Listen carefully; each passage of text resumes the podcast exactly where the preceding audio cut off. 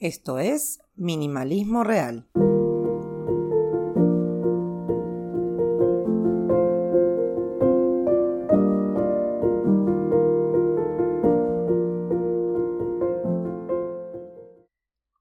Hoy vamos a hablar de los objetos sentimentales y vamos a hacernos tres preguntas para poder dejarlos ir o no. Para comenzar me gustaría contarles una historia. Esto me pasó unos días atrás y tal vez se me corte la voz contando. Estaba sacando cosas de nuestra mini sala porque ya se había llenado de cosas y decidí revisar algunos de los juegos de mesa que tenemos. Los tenemos a vista porque si no se ven, no se usan y si no se usan, se donan. Y ahí estaban las cartas españolas, las que usamos en Argentina para el truco, que mi abuela me había dado y con las que jugábamos al chinchón. Cuando me mudé me las llevé. Eran viejitas, gruesas y bien plastificadas, y decía Industria Argentina, algo ya raro de ver. Los comodines tenían notas mías de cuando intentaba hacer trampa y mi abuela siempre sabía. En fin, objeto más sentimental que eso no había. Las tuve por mucho tiempo y me acompañaron en cada mudanza. Pero cuando los hijos llegaron, me perdieron el siete de oro. No daba ni para hacer una baraja de escoba de quince, y para seguir usándola le pusimos a un comodín el nombre de siete de oro. Cuando hace unos meses mi mamá vino a vernos, queríamos jugar casita robada con los chicos, y mi compañero compró unas cartas feas y horribles, pero completas, Made in China, para que pudiéramos jugar. Entonces, cuando el jueves pasado estaba haciendo limpieza de juegos, me deparé con que tenía dos barajas, una completa y una incompleta que ya no usaba, porque desde que compramos la otra usábamos la nueva. Y se me apretó el corazón. Las cartas, como dije, estaban viejísimas, tanto que la caja estaba súper rota y era como una especie de colcha que abrazaba las cartas. Entonces agarré el mazo, las estiré todas en la mesa y me las quedé viendo. Las olí, porque tenía olor a cosa vieja tipo un libro, algo que me encanta. Miré las notitas en los comodines y de nuevo aprieto en el corazón. Y mi hija, que acaba de cumplir siete años, me mira y me dice, ¿por qué estás tan triste? No me había dado cuenta, pero tenía los ojos súper llorosos. Le explico que esas cartas eran de mi abu y que me hacían acordar a ella. Como por suerte mis mellizos vivieron tres años y medio con ella viva y convivimos porque vivíamos en el mismo lugar, tienen algún recuerdo. Le digo entonces a mi hija que voy a tirar las cartas porque ya no tiene sentido guardarlas y que lo mejor que tengo de ellas son los recuerdos. Ella estaba viejita ya, ¿no? me dice. Por eso se murió. Le digo que sí, que por suerte había sido así, y que si todo salía bien, mi mamá se iba a ir antes que yo, y yo me iba a ir antes que ella, mi hija, porque así tiene que ser. Ella se queda con cara de pensativa, se sienta en una silla y me dice, de la misma forma como yo me imagino que Arquímedes dijo su eureka mientras llenaba la bañera y supo cómo descubrir si una corona de oro era de hecho toda de oro o mezclada con otra cosa. Hmm, mamá, entendí el ciclo de la vida. Uno nace, crece y se va, como tu abu, y después mi abu, y después vos, que vas a ser abu. No le dije que esto era opcional. Y yo cuando sea abu. Venimos, crecemos y nos vamos. Y me dijo entonces que en vez de tirar todas esas cartas que yo tenía en la mesa, guardara solo cuatro cartas, los comodines. No por las notas, sino porque a ella le gustan, y el uno de oro y el uno de basto, motivos que ella entenderá y cuando quisiera, para no sentirme triste, que volviera a verlas. Y fue así que me despedí de las cartas de mi abuela, porque venimos a esta tierra y si todo sale bien, crecemos y nos vamos. Y la vida está hecha de mucho más que cosas. Son los momentos, son los recuerdos, son las experiencias y es lo que hacemos. Después de esta historia larga, quiero aclarar que no voy a pedirte que tires a la basura los dibujos de tu hijo de jardín de infantes, que ahora tiene 35 años. Tampoco que te deshagas de aquellas cartas que guardas por algún motivo. Simplemente te voy a hacer tres preguntas y ahí verás si los objetos que tienen un valor sentimental se quedan o se van. 1. ¿Por qué guardo esto?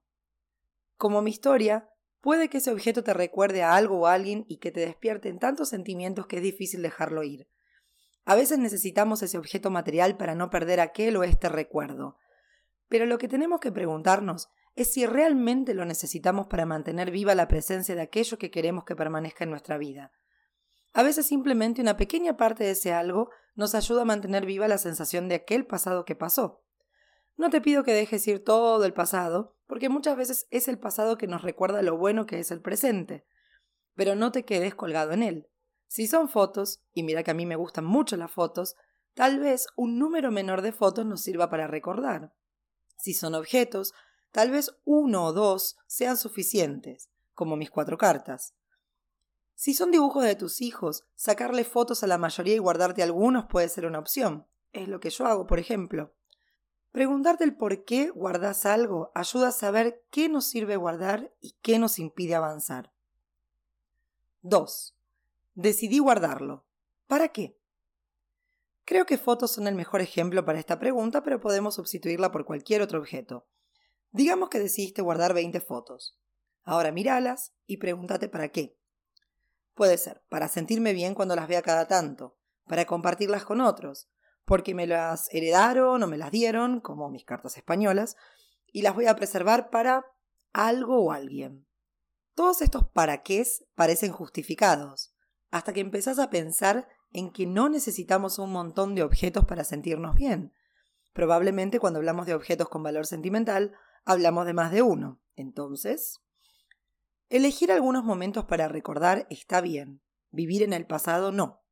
Por eso, decidí qué es aquello que realmente querés recordar y para qué. Y a partir de ahí, fíjate qué vale la pena conservar y qué no.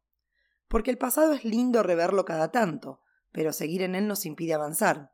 Y como dijo Brad Pitt en la película Guerra Mundial Z, movimiento es vida. 3. ¿Realmente necesito guardar esto? Toda la cuestión sentimental es subjetiva. Las fotos que yo guardo pueden no tener sentido para otros.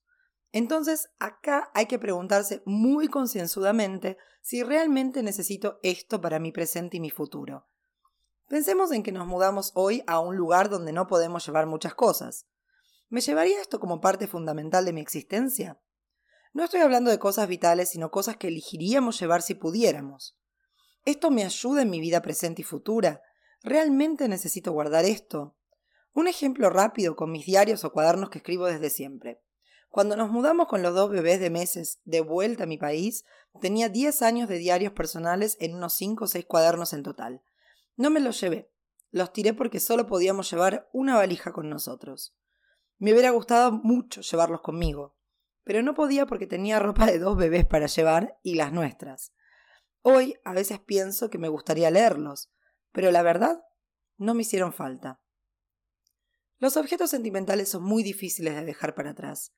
Creo que la pregunta principal en realidad es ¿por qué? Y a partir de ahí empezar a desmenuzar las justificaciones que nos damos para guardar cosas que al final son cosas. No hay nada de malo en guardar cosas. Ya comenté en otros podcasts que me gustan las fotos viejas y los libros. La cuestión principal, en mi opinión, es guardarlas. ¿Nos permite avanzar o nos atasca en el pasado? Las cartas españolas de mi abuela, dejarlas ir, pero no tanto, para mí significa un proceso de aceptar. Aceptar que no estuve con ella. Mi abu se fue en pandemia y no pude ni viajar a verla. Hablé con ella poquito antes de que se fuera por videollamada durante los 15 minutos que mi mamá tenía para visitarla por día.